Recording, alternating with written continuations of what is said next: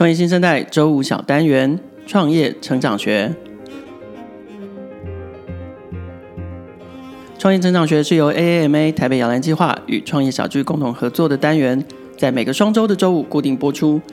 期待在日常听见创业新生代的节目分享之外，可以邀请到成长期的创业者，分享他们从零到一、从一到一百、从青春到成熟最深刻的学习、领悟跟成长。这个单元由创业者共创平台基金会的执行长 Jasmine 主持，邀请正在创业路上的朋友一起踏上创业成长的道路。欢迎收听《创业成长学》。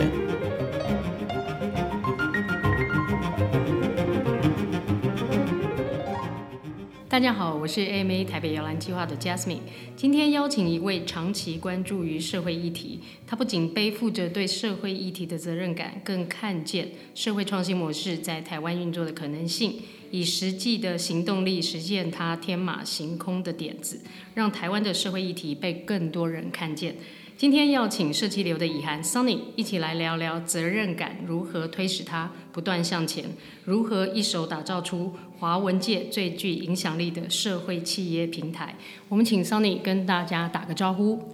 Hello，各位听众，大家好，我是林以涵，大家都叫我 Sunny，然后我是社企流的负责人。那我们社企流其实在过去呃八年多快九年的时间里面，透过我们的线上的网站、线下的活动，还有我们的育成计划，支持了台湾很多社会企业的发展，也希望社会企业以及这些社会创新组织可以成为让台湾更永续发展的呃中坚力量。所以这大概是我们的一些简单介绍。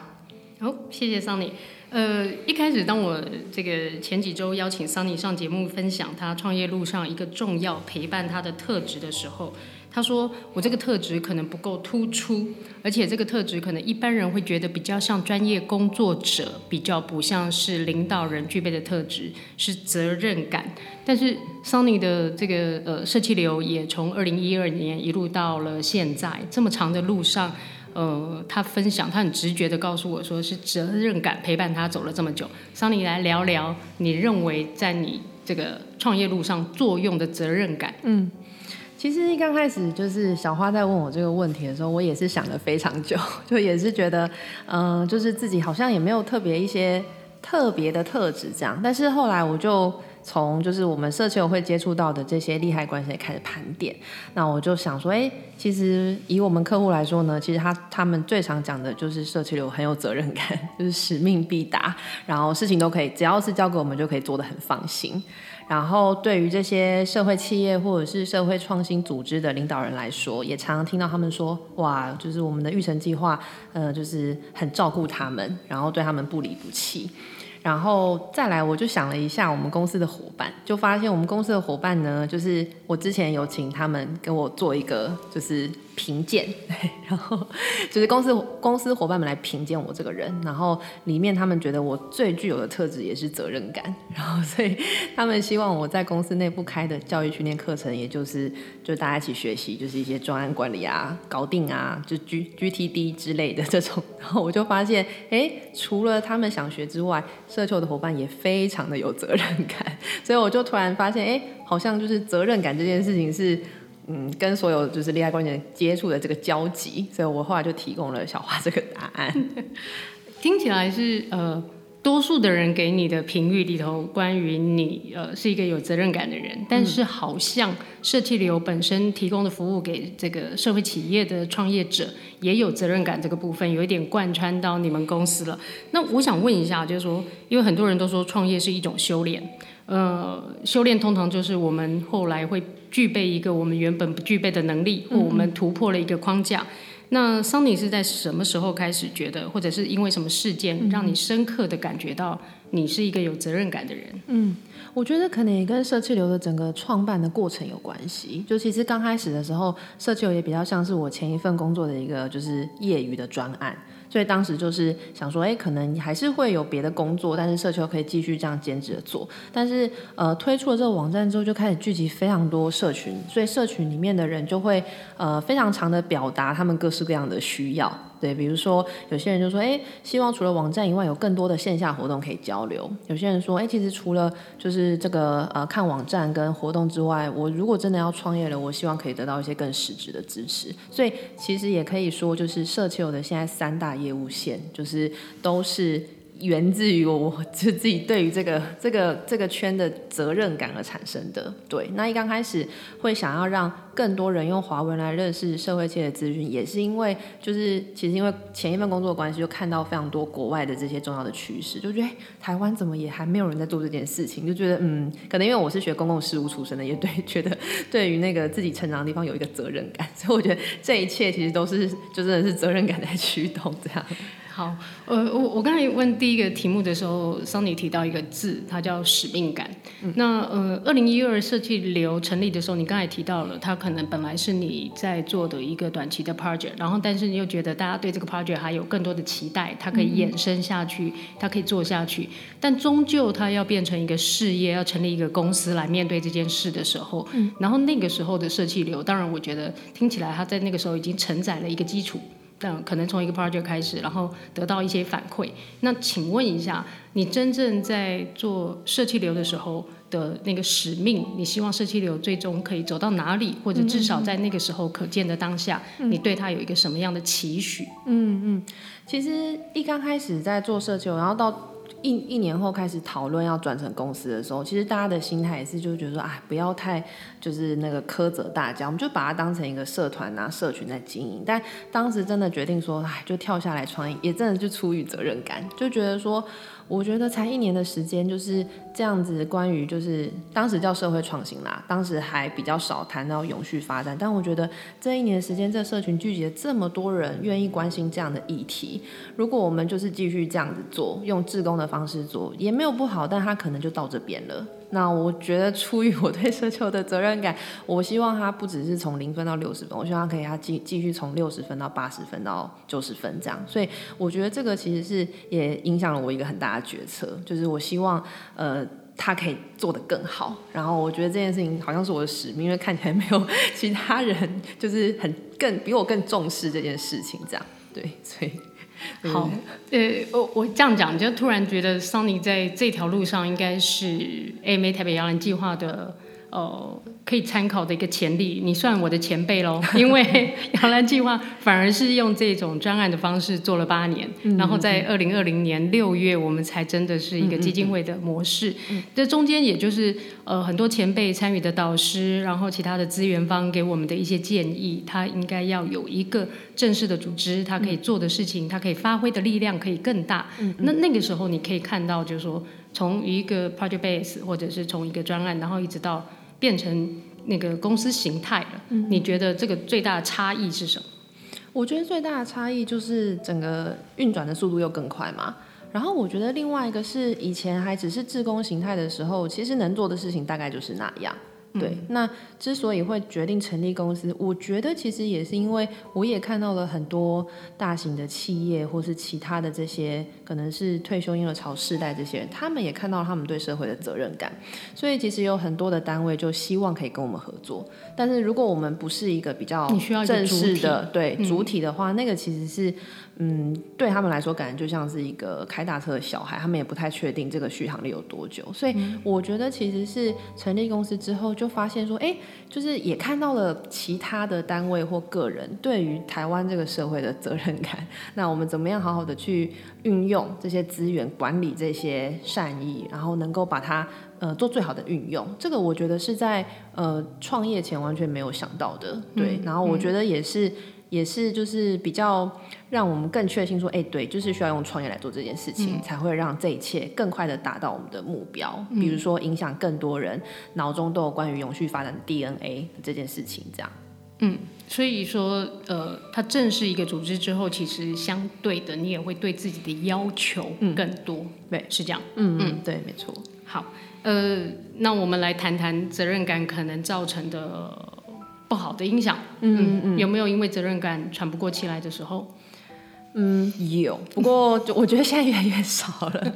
对，我觉得我对于就是大就不同利害关系人，一直都觉得这些都是我的责任。对，所以比如说客户当然是公司一个很重要的责任嘛。那可是我也很希望就是客户不要有不合理的要求，造成就是呃对员工的压力。因为我也觉得我身上的另外一个责任，其实就是让呃就是更多这些青壮世代，就是看到说投入一些这种呃跟社会影响力呃使命相关的职涯，其实是有发展性的。我觉得这个其实是。呃，我们去年跟联合报那边做了一个倡议，然后里面就发现有很多很迷惘的青壮世代，他们其实都希望职涯可以有一些社会影响力，可是很惧怕。对，就是各式各样的这些理由，那我就觉得哇，其实社区伙伴们是非常勇敢的。那那所以我，这是我的责任，要让他们在这边有发展性，然后也有就是成长成成长性这样。所以我觉得大部分就是呃稍微喘不过气来的时候，我觉得就是比如说，哎，其实的确就是我们都很希望，就是比如说对客户啊，然后对我们的用户、读者，或者是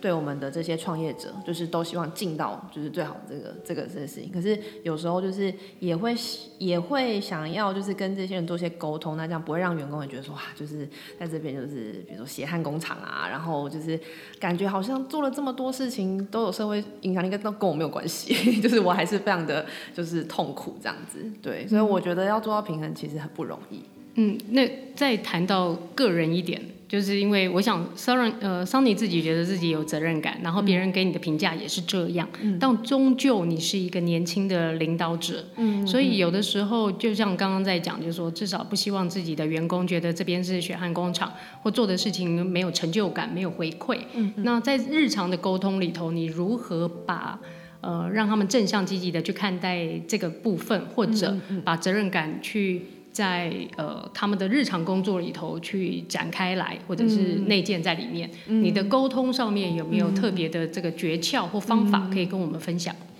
嗯，其实我大部分时候都比较不会一直讲说啊，责任感很重要这样子。通常就是一些机会教育的学习，比如说就是跟客户某个东西出包了，就是我们就会一直讨论说要怎么样让这件事情不要这样，或者是我们公司的员工非常热衷，就是进行一些可以增进当责性的。就是内训，像他们最喜欢的就是，呃，请我开一个叫“搞定”的课，就是它叫 GTD，对，GTD Getting Things Done，它是一本书，然后里面就会教你说你要怎么去管理你生活中各式各样的代办啊，然后他们就是非常喜欢，然后他们甚至 就是还想帮我接一些叫我去其他组织上搞定的课，对对对，就是教人家怎么把 To Do List 做完，对，跟就是从管理自己的 To Do，然后到团队的 To Do，然后甚至到公司他们就是非常喜欢这点，然后他们在这方面。面上也很有热忱精进，所以我们也有邀请过那种专业管理大师，就是来。我想要到设计流 去上这一堂课，可以可以，下次把你通告。对，然后有一次我就问他们说：“你觉得以新进的员工来说，我我问我的员工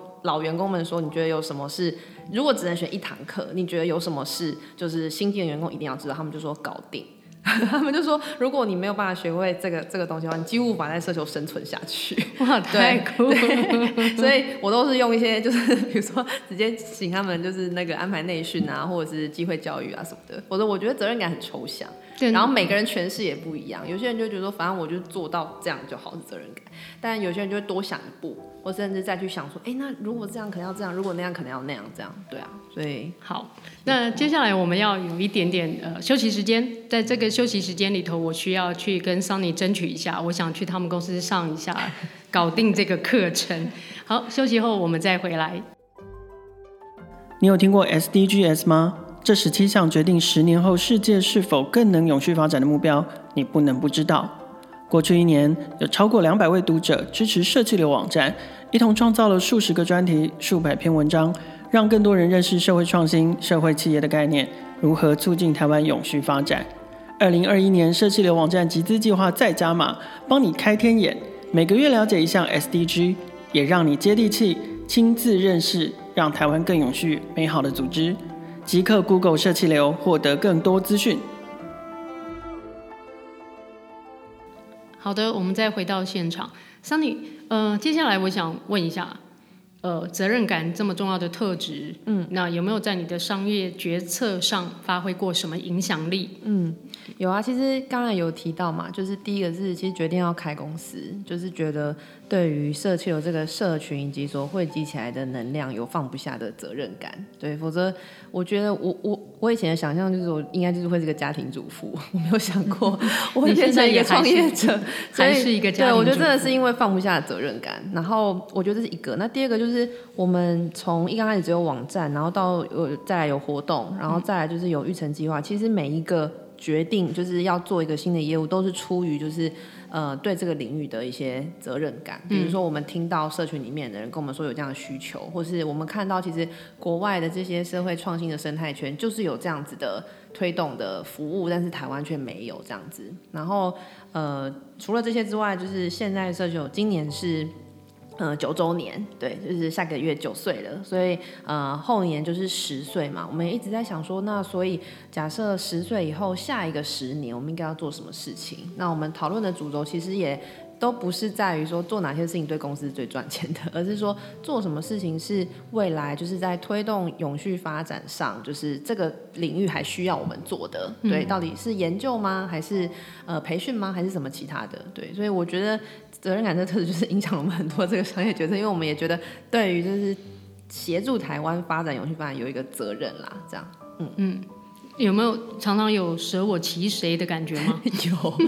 因为我觉得另外一个也是，呃，就是看到说，哎、欸，其实当政府就是很重视这个事情的时候，就是比如说有一些政策资源挹注在里面的时候，其实会有很多呃，可能公法人啊，或是其他的单位，他们就会投入这个领域。是。那呃，十年刚好也可以看到，就是几任这样。那有时候就会觉得说，哇，好可惜哦。其实现在。有时候感觉是政策焦点移转了，或者说，哎，潮退了之后，感觉就没有人留在摊上了，大家就紧跟着去下一个政策的这个 亮点了。那我就觉得，其实这个领域还是有很多，就是可以做得更好的。嗯、所以的确也是有觉得说，对啊，那我们既然不是专门拿政府单位的 案子的，我们就更有责任感，好好的继续耕耘这个地，而不是就是跟着这样子跟着风潮啦。嗯，是。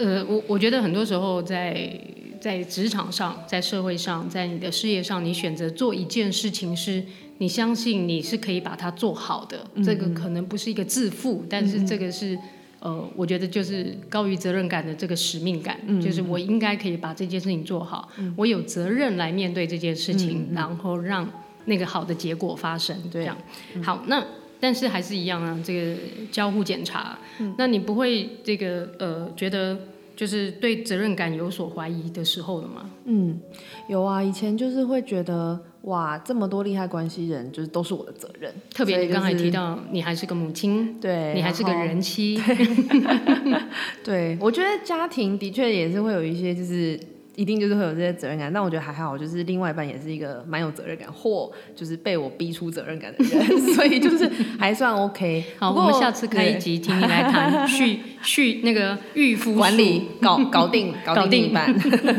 对，不过我觉得在工作上来说，就是像我们面临到很多创业者嘛，其实也当然会有一些比较不领情的时候。那以前就是就会觉得很挫折，就觉得说哇，这个是我的这个责任范围的那个领域，怎么就是都怎么的合作不顺利啊什么？但现在就会比较能够调试了，就是说，我觉得我需要把我大部分的使命或者责任感放在，也就是觉得这样的就是责任感是有价值的，对，就是会重视我的责任感的对象身上。嗯、那对于一些就是呃，其实也许这不符合他的期待或需求，那真的就是没没关系，就是就是大家。大家对对对对，要权衡一下。对，就我就我觉得这个是不要逼死自己的一个做法，否则我觉得有时候责任感太泛滥，就会觉得管东管西呀、啊，就是要管到海边。但其实我觉得有时候人家可能也不一定需要，对，所以我觉得就是要先判断他是不是真的需要你给他你你的责任感，或者就是不要就是自作多情这样，这是我最大的学习。那这个需要时间的练习，还要放下自己心中对自己的那个评价跟感觉，嗯、才可以抓到精准。对，好。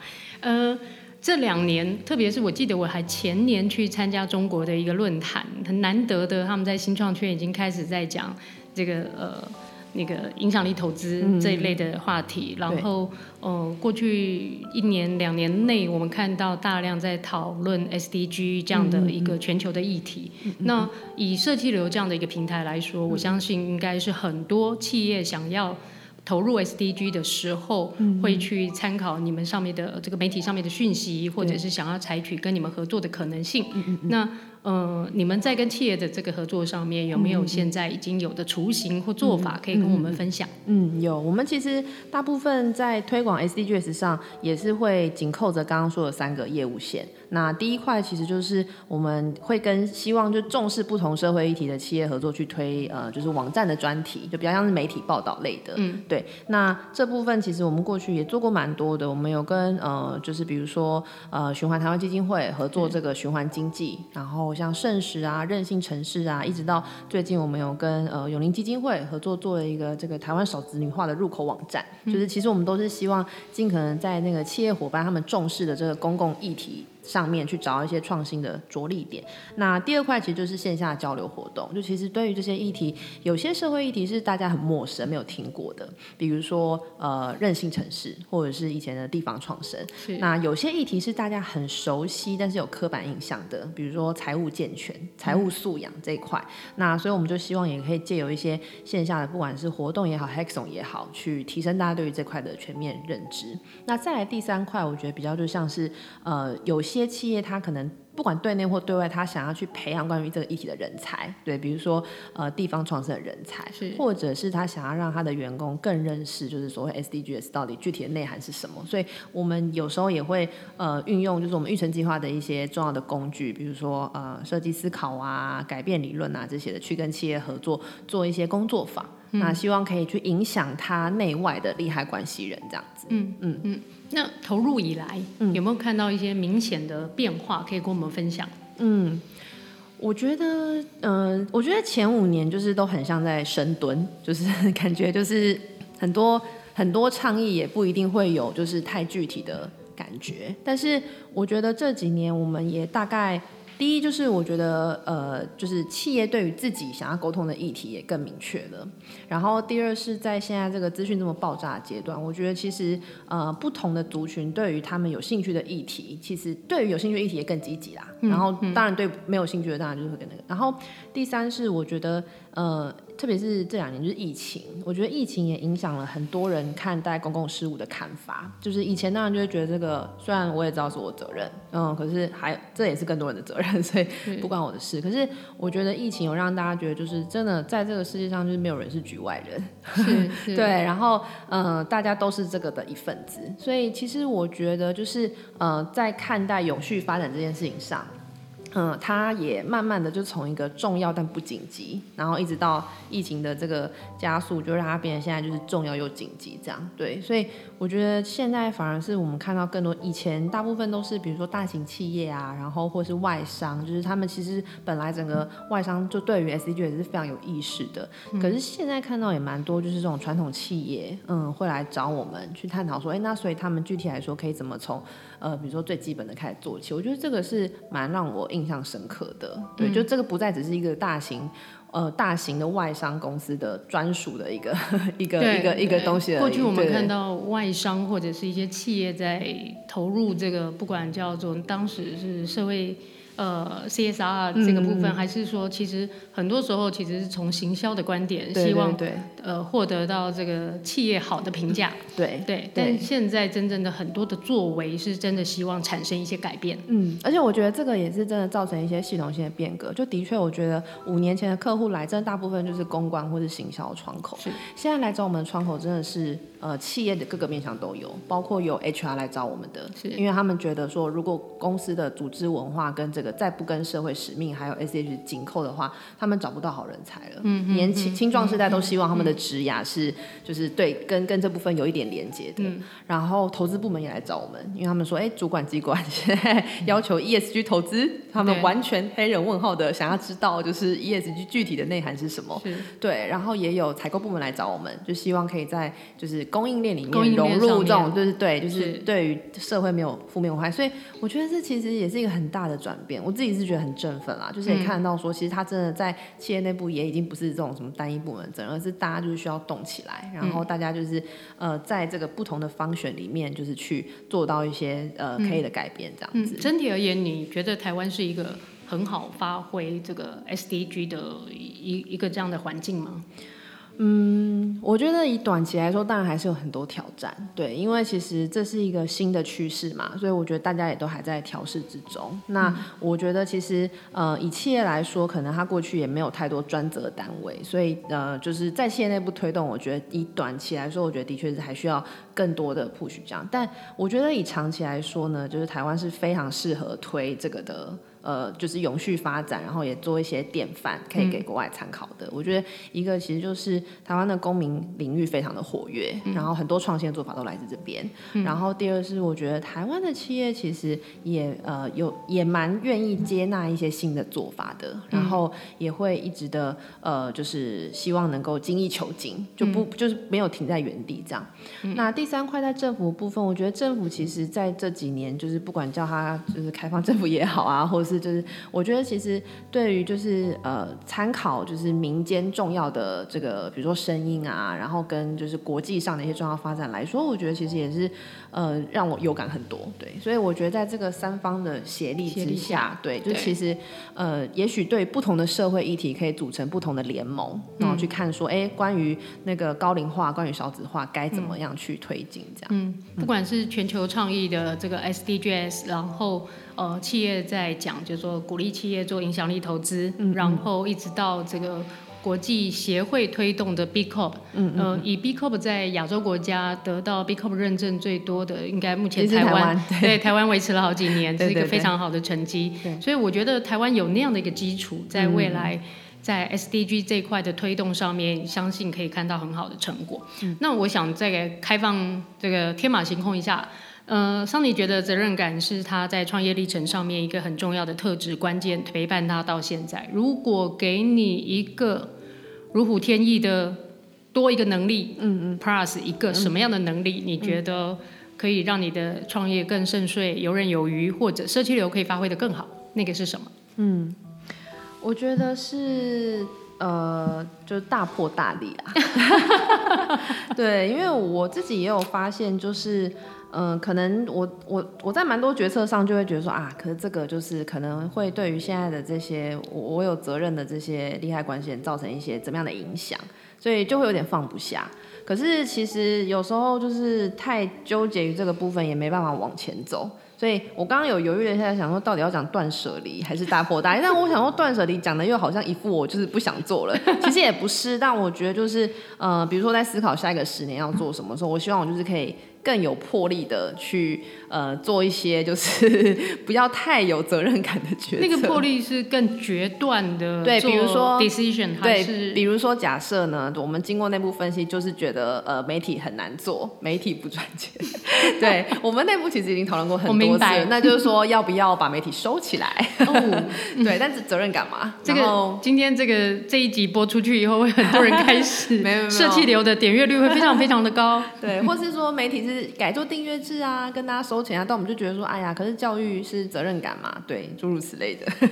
就是希望可以更有这方面的能力。好，呃，那如果说这个责任感，您想现在给年轻的学子，或者是职场上的工作者，或者是同为呃事业经营者的领导人，嗯、你希望你给给大家什么样的建议？嗯嗯，我觉得其实呃。可以看见一个大于自己或者是家庭需求的责任感，是一件很幸福的事情。然后也可以让你看这个世界的角度以及你的很多行为做改变。比如说，如果大家觉得所处的社会或是所处的环境也是你责任感的一部分的话，其实你就不会想要对它造成一些危害。所以我觉得，如果可以带着这个新的。眼镜，新的新的过滤的这个护目镜去看你的这个世界的话，其实你就会发现，呃，就是你的很多生活的决策、工作上的决策、各式各样的决策，都可以一起，就是让台湾更向永续发展的地方迈进。那我觉得永续发展真的是没有人是局外人啦，所以就是也是希望就是勉励大家可以做这个小练习。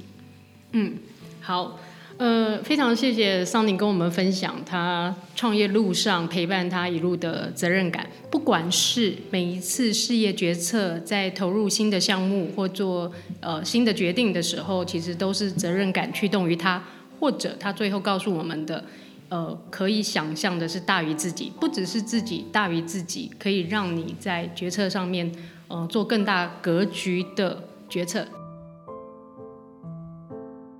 非常感谢 Sunny 担任我们创业成长学第二集的来宾，跟大家分享他对社会议题的责任感。我们也听到他在经营社气流的时候的行动力，还有他逐步将他的责任感一步一步实现在社气流当中。如果你喜欢创业小聚，还有 AMA 合作的新单元，欢迎分享给你身边的朋友，也订阅创业新生代，让更多人认识创业家的精彩故事。我们下次见。